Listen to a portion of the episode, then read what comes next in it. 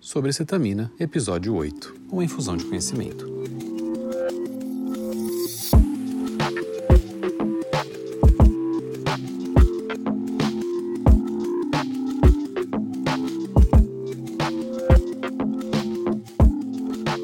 Esse é um podcast para médicos sob a responsabilidade do Dr. Tiago Gil, médico anestesista, CRM São Paulo 157384, RQE 64871. A medicina é uma ciência que está em evolução e este podcast não deve ser utilizado como guia terapêutico. Este episódio foi gravado como verdade até setembro de 2020.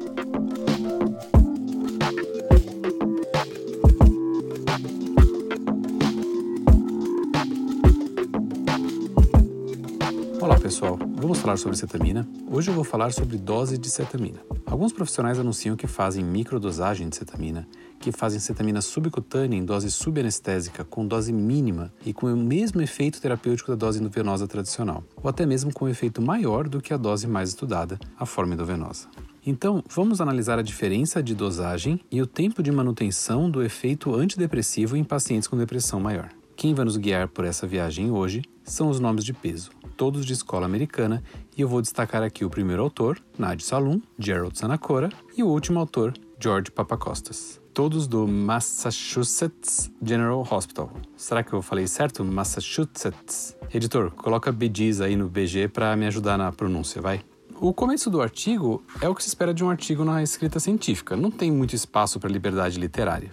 Ele fala que nas últimas décadas o tratamento de maior sucesso para a depressão foi a modulação das vias das monoaminas, mas ainda existe uma grande parcela de pacientes que não responde adequadamente e são considerados portadores de depressão resistente ao tratamento. Essa forma mais resistente de depressão afeta a vida pessoal, ocupacional, reduz a qualidade de vida, possui grandes comorbidades, aumenta a possibilidade de suicídio e aumenta o uso de recursos financeiros.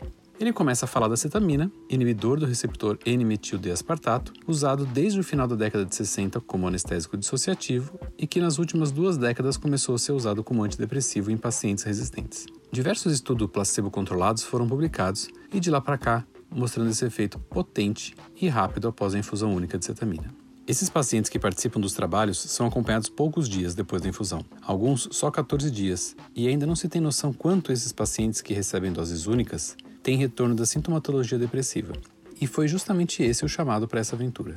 Somente um trabalho já havia investigado isso, mas em pacientes que só estavam usando cetamina sem outros remédios. E nesse aqui, eles pretendem utilizar a cetamina como estratégia de potencialização da terapia oral. Como a gente faz na prática clínica, ninguém para de usar medicação oral para usar cetamina. Nossos autores escolheram três doses de cetamina para testar quanto tempo a pessoa fica em remissão de sintomas, sem sintomas depressivos, depois de responder a uma dose de cetamina com 0,1, 0,5 ou 1 mg por quilo.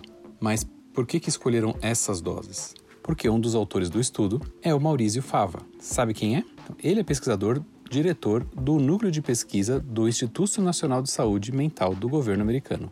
Sabe o que, que é? Sabe o NIH, o National Institute of Health? É um órgão do governo americano, inclusive é eles que mantêm a PubMed. E a PubMed você conhece. Então, dentro do NIH, vou falar em português mesmo, tem um departamento chamado RAPID Rapidly Acting Treatment for Treatment-Resistant Depression, ou na minha tradução, tratamentos de ação rápida para depressão resistente ao tratamento. É um departamento liberado pelo Maurício Fava que tem o objetivo de pesquisar terapias de ação rápida para o tratamento da depressão. Eu vou deixar o link deles na descrição do podcast. Bem, isso foi uma deixa para eu te contar sobre esse núcleo de pesquisa, o RAPID. Muito interessante. Vale a pena dar uma olhada nas coisas que eles estão fazendo. Então, o Maurício Fava e quase todos que estão nesse artigo aqui já haviam feito um trabalho com doses diferentes de cetamina versus um placebo ativo. Eles usaram midazolam e doses de 0,1, 0,2, 0,5 e 1 mg por quilo, mas a dose de 0,2 mg por quilo de cetamina não foi eficaz. Mas isso aí é para a gente discutir em outro episódio. Tem que olhar o artigo direitinho, porque que a de 0,1 foi e a de 0,2 não foi. Depois a gente conversa. Bom, aí para esse estudo que a gente está vendo agora, pegaram a população desse estudo, que eles usaram doses diferentes, e acompanharam eles por mais um mês. Então não é que foi um novo estudo, eles pegaram o mesmo estudo antigo e só acompanharam e fizeram um outro artigo. A gente chama isso de salamar, né? Cortando salame de um trabalho, mas é isso mesmo. Mas eu já vou te falar já. As doses de 0,1 e 0,2 mg por quilo não tiveram uma grande resposta. É que a 0,1 versus placebo teve uma significância estatística, por isso que entrou. A de 0,2 não, não teve significância estatística. A dose de 0,5 e de 1 mg por quilo endovenosa teve uma resposta significante. Esse artigo tem vários erros de execução, mas não estamos aqui discutindo esses erros. Estamos discutindo aqui, acompanhando a jornada para descobrir quanto tempo fica em remissão os pacientes que respondem a doses diferentes de cetamina nesse artigo aqui. Voltando, vamos lá. Pessoas de 18 a 70 anos com depressão resistente, definidos pelos critérios de mais de duas tentativas de antidepressivos, mais menos de sete tentativas de antidepressivo, por no mínimo oito semanas, em doses estáveis de antidepressivos por ao menos duas semanas antes de entrar no estudo. Me parece bem razoável. Todos deveriam ter pontuado mais de 20 no Montgomery Asberg Depression Rating Scale, o famoso MADRS, e separaram ele em pessoas com IMC maior e menor de 30. Foram colocadas de modo aleatório em um grupo controle ou um grupo que recebeu doses de 0,1, 0,2, 0,5 e 1 mg por quilo. No final, foram analisadas 60 pessoas, porque, claro, excluíram o grupo placebo. Para esse estudo, também excluíram um grupo de 0,2 mg, porque não teve significância estatística na redução da depressão. Lendo o artigo original, deveriam ter excluído também o grupo de 0,1, mas depois de ajustes estatísticos, é o que está lá, ajustes estatísticos, incluíram por ter sido superior ao placebo ativo, o midazolam. E eu te pergunto de novo nesse episódio, o midazolam é um placebo? É, nossos pacientes tomam gabaérgicos e dizem que alivia os sintomas. Tem paciente que não vive sem um Rivotril ou um frontal, não tem? Então, será que midazolam, que também é um gabaérgico, é o melhor dos, dos placebos? É realmente inativo? Será que ele realmente é um placebo inativo na depressão? Bom, todos os pacientes fizeram 40 minutos de infusão endovenosa com bomba de seringa, monitorizados e foram liberados para casa. Foram avaliados no dia da infusão, um dia depois, 5, 7 e 14 dias depois, e ainda depois de 30 dias dessa infusão única. Nesse estudo, eles não quiseram saber quantas pessoas responderam a essa infusão única de cetamina. Já existe um estudo com esse mesmo grupo. Mas eu vou te contar. 31% das pessoas responderam para 0,1. Lembra que as doses de placebo não são muito diferentes de, de 30%, né? 21% de resposta para 0,2 miligramas, 59% de resposta para 0,5 miligramas por quilo e 53% de resposta para 1 miligrama por quilo. E o placebo ativo midazolam, 11% de resposta. Todos foram medidos no dia seguinte da infusão. No dia 3, depois da infusão, quem usou 0,1 mg por quilo 47% das pessoas responderam ao efeito antidepressivo. Interessante, né? Três dias depois ainda continuou crescendo esses números. 37% das pessoas que receberam 0,2 miligramas tiveram resposta no terceiro dia. Lembra que lá no primeiro dia foi 21%. Então parece que demora um pouco para fazer efeito a ketamina. Três dias. 57% das pessoas que receberam 0,5 mg responderam e 37% das pessoas que receberam 1 mg por quilo responderam e 33% das pessoas que receberam placebo. Essa resposta de 33% para quem recebe placebo é uma resposta bem comum para placebo em atividade antidepressiva. É interessante aqui que quem recebeu 1 mg por quilo, depois do terceiro dia, 37% das pessoas estavam em atividade antidepressiva, mas quem recebeu 1 também, o mesmo grupo, logo no primeiro dia era 53.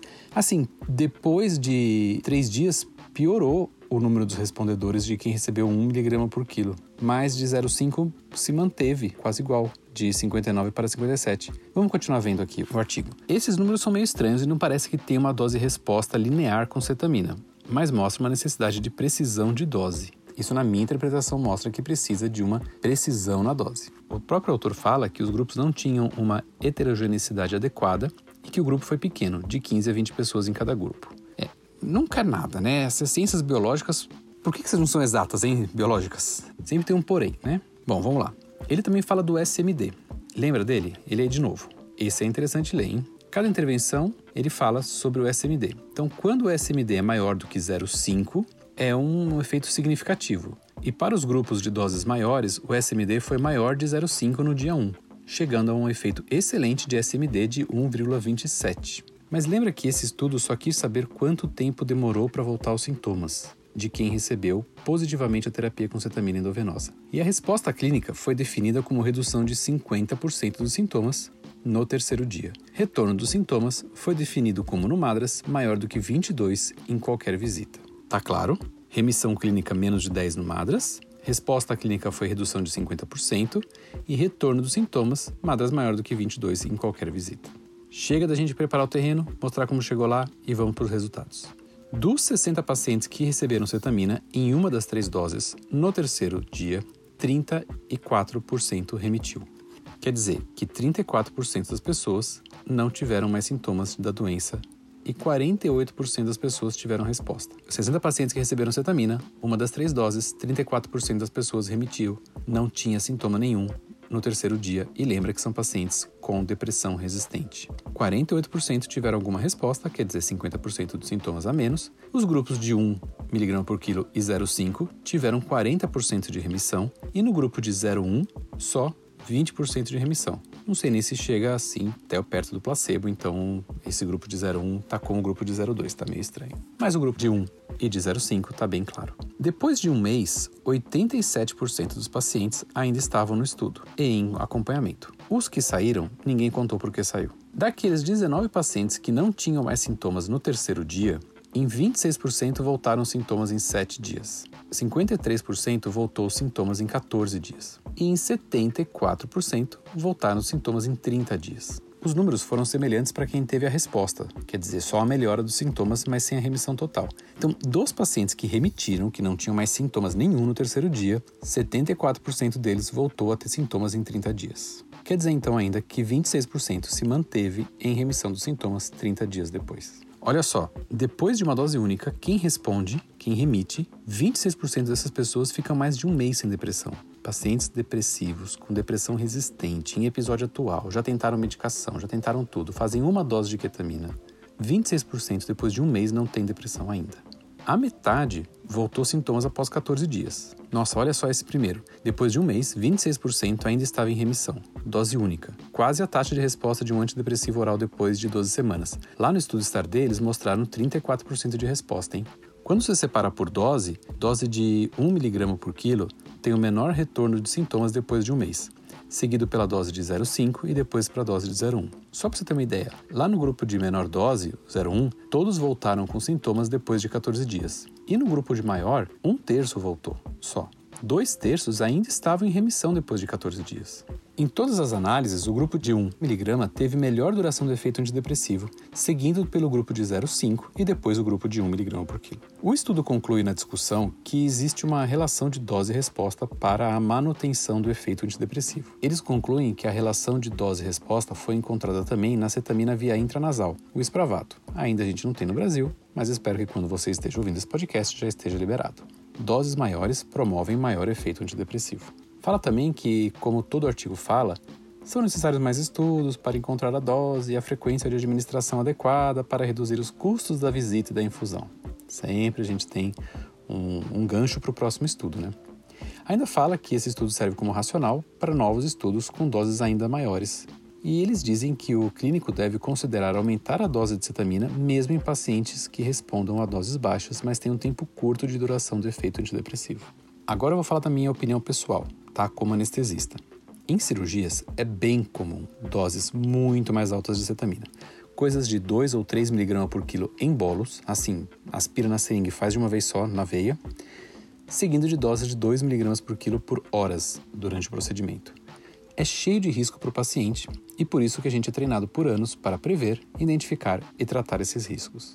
Agora também é minha opinião e minha conclusão pessoal, tá? Doses subcutâneas ou intramusculares, mesmo que aspiradas na seringa uma dose de 0,5 mg por quilo, mesmo que você puxa lá do frasquinho 0,5 mg por quilo, a gente não sabe qual é a dose que chega ao cérebro do paciente. A gente sabe que pela via subcutânea ou intramuscular causa menos efeito colateral, ou seja, com menos efeito colateral tem uma relação com a concentração da medicação no cérebro. A gente sabe que a absorção subcutânea ou intramuscular é errática então, quando a gente coloca 0,5 ou 0,75 mg por quilo na seringa e injeta dentro do tecido adiposo, não se consegue a mesma concentração no cérebro como se fosse administrado 0,5 ou 0,75 mg por quilo diretamente na circulação venosa. Eu vejo esse estudo me mostrando que microdoses, doses subanestésicas, como eu já li por aí, doses que não precisam de supervisão médica, olha, isso é balela, tá? Toda dose de ketamina precisa toda, toda, toda aplicação de cetamina precisa, por lei e por boa conduta médica, de uma supervisão constante e exclusiva na sala. Doses subanestésicas mínimas são tão eficazes como doses maiores ou doses de 0,5 mg por quilo intramuscular ou subcutânea é igual à mesma dose aplicada via endovenosa. Isso é o que eu ouço, mas não é. Não é, tá? Não é. Você faz 0,5 mg por quilo intramuscular ou subcutânea e não sabe quanto que chegou, em que velocidade chegou no cérebro. Ao menos é o que esse artigo está me dizendo, pelo menos para mim. Então, doses mais altas por via endovenosa devem gerar maior tempo de remissão da doença, menor gasto e maior conforto do paciente e menor exposição ao risco dele. Essa foi a minha interpretação dos fatos. A referência bibliográfica está na descrição do podcast. Meu nome é Thiago Gil e esse podcast é sobre cetamina. Se quiser falar comigo, o meu e-mail é contato@cetamina.com. Um abraço e espero que tenham gostado.